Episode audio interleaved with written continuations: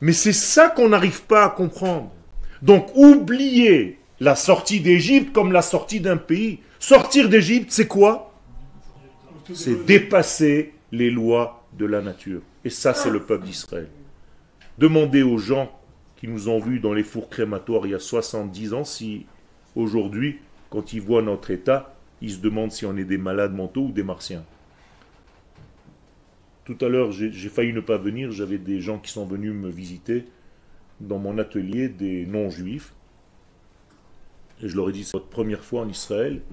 Ils me disent, c'est incroyable, mais c'est quoi ce pays? C'est quoi? Mais quel âge vous avez? Mais on défie le temps, monsieur.